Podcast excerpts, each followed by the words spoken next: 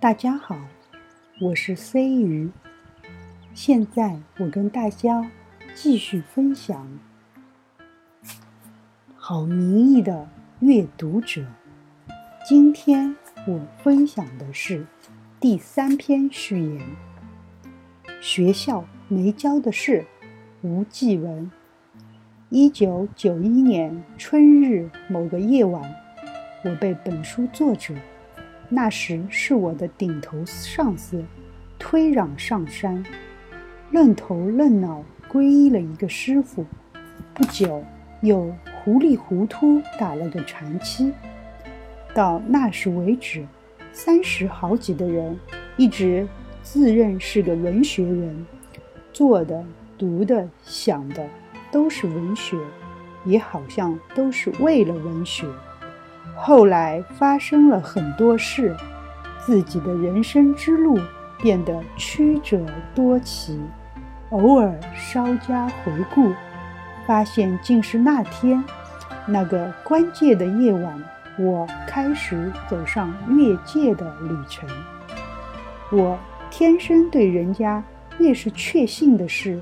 越是保持怀疑，所以对宗教自然刀枪不入，而且自信可以很理性、清明地面对生命。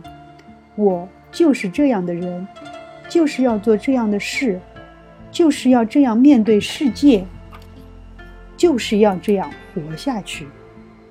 这么多的就是这样，意思是从过去到现在。以及未来可以通通透透，一以贯之。可一旦开始有了信仰，你才真正看清了，那个通透其实是一无所见，那样理所当然不过是虚张声势。为什么？因为宗教让你多了一个审视自身存有的眼目，你看见到此为止。你所有认知的极限，极其局限，因为你看到了时间，万事万物的时节因缘。天下任何事皆有定时，生有时，死有时。圣经旧约传道书，在那之前，除了爱情的焦虑外，你的人生大致顺遂。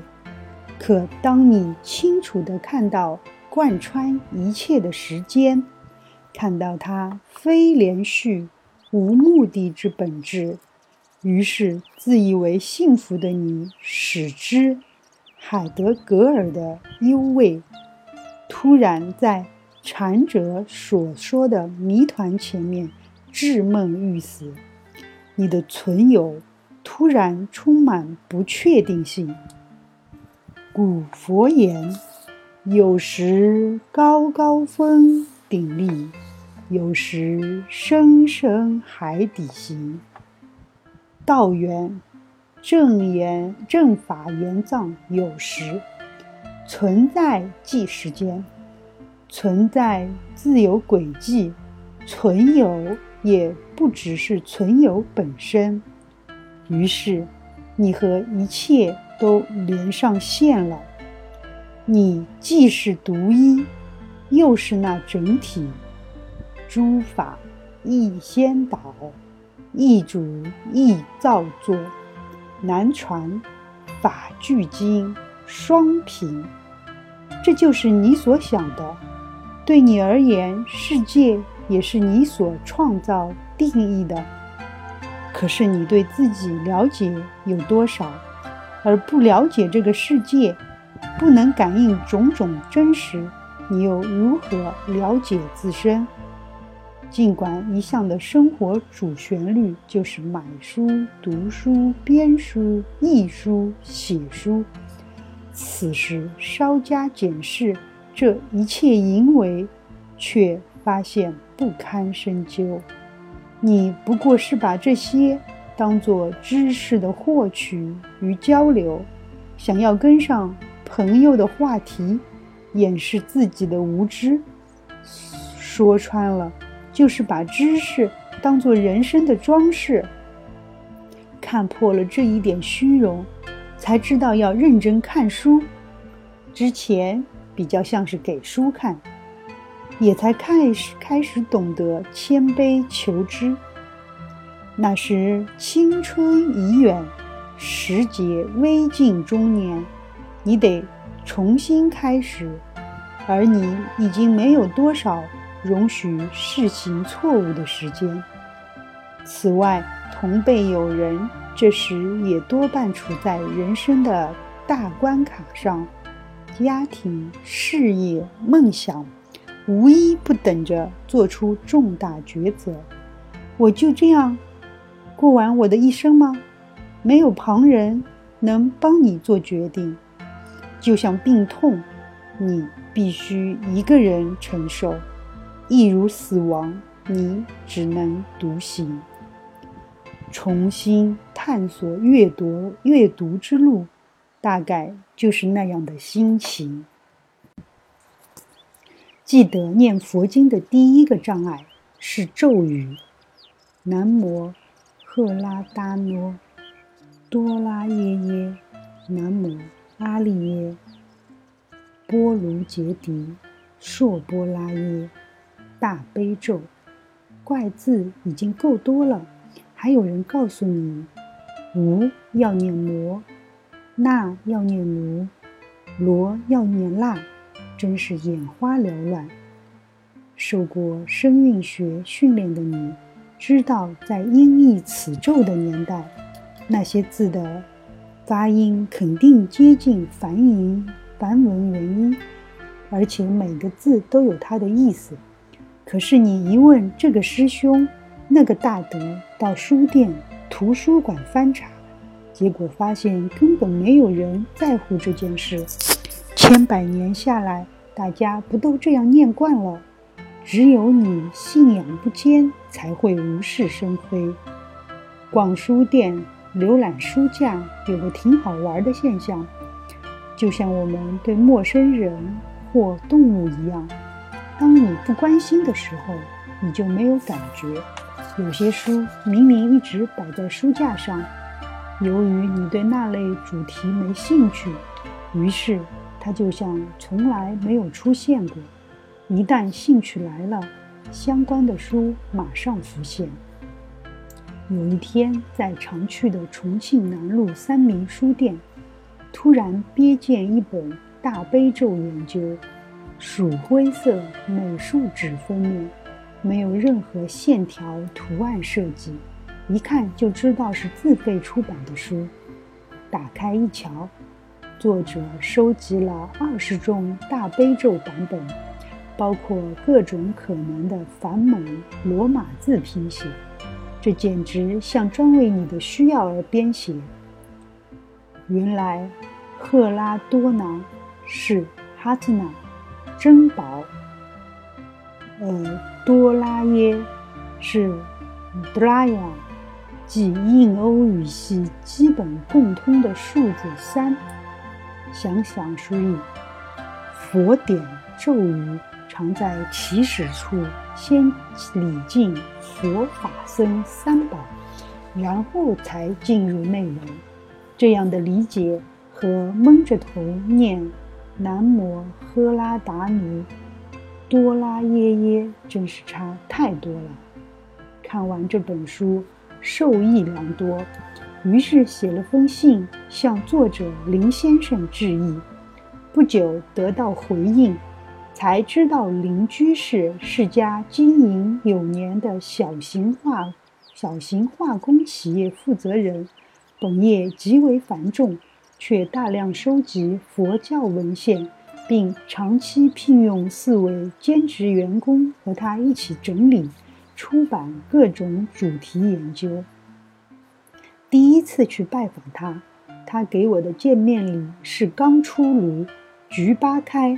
近九百页的《金刚经》译本集成，后来念《楞严经》到第七卷，遇到更强大的一堵咒墙，将近三千字的楞严神咒，什么婆陀婆迪、萨陀毗毗、称陀耶弥、基腊耶弥，有的字都不知该怎么念，遑论解义了。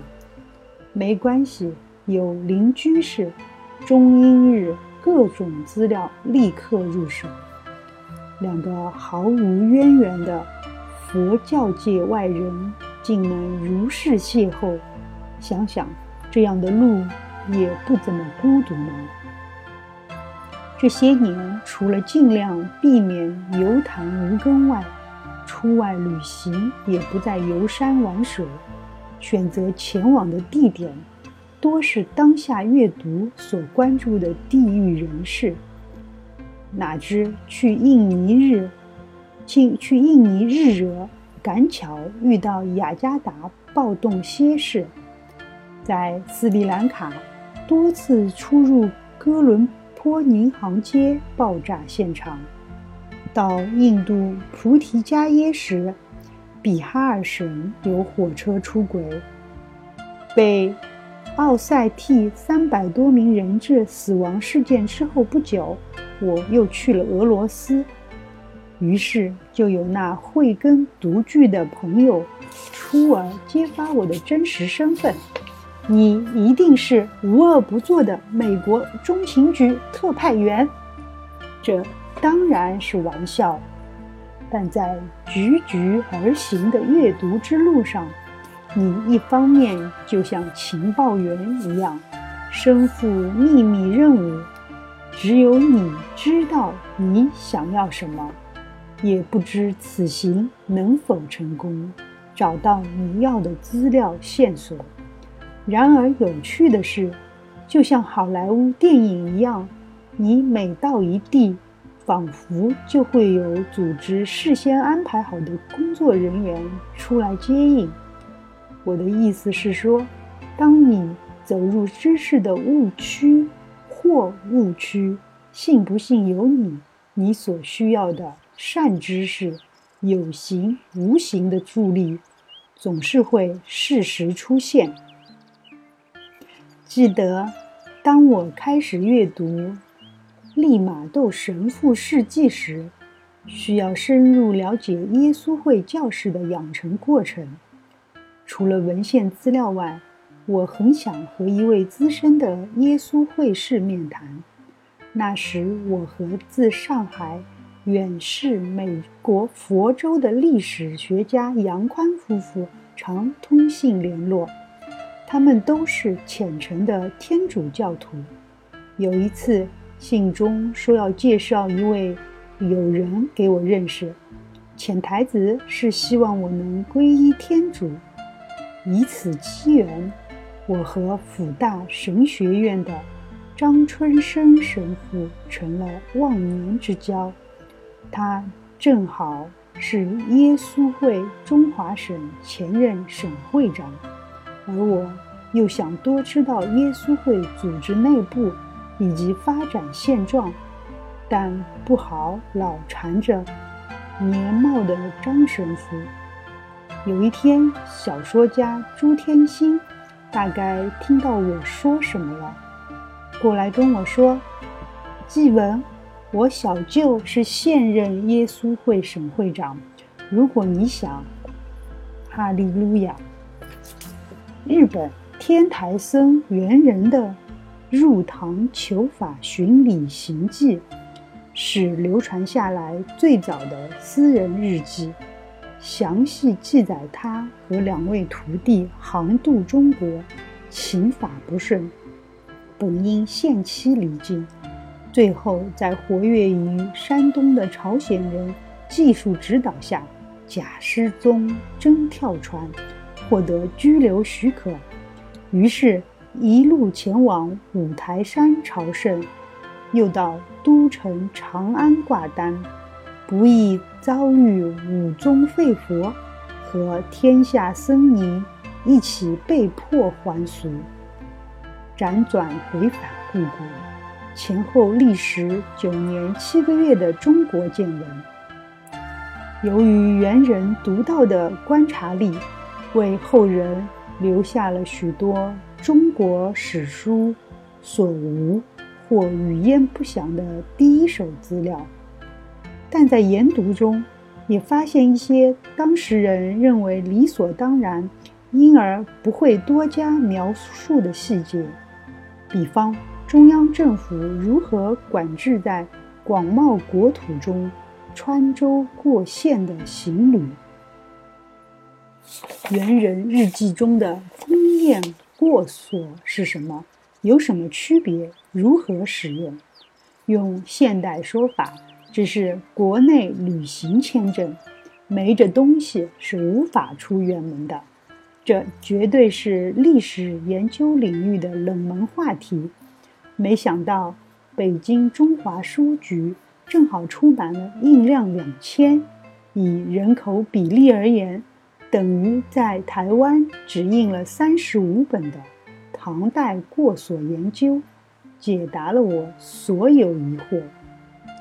要在过去，我大概不会瞄这本书一眼吧。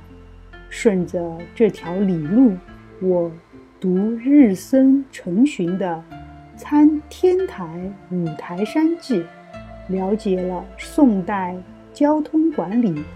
读朝鲜儒者《吹赋飘海录》，徐美书《和古先生朝天记》，林朴朴齿元热河日记，仿佛鲜明目睹明清两代自辽东入关进京，以及沿大运河上京两条路线的详细过程。通过这一切。又会产生两个视点：他者眼中的中途，以及古代的旅行。于是，好奇心是没有止境的。你首先必须看见他者，才能触摸到这个世界。了解了这个世界，你或可初步了解自己。正如爱书也很会读书的唐诺所言。下一本书就藏在你此刻正读着的这本书里面，而这种动力基本上是非功利的，没有人让你这样，你也不一定要证明什么，你只知道唯有通过这种非常私我的、绵密的内在对话，你才会感觉你像个完整的人。台湾人并不陌生的。人类学家鸟居龙藏小学没毕业，却通过自我养成而成为东京地大教授，行旅遍及亚洲各地，著述等身的大学者。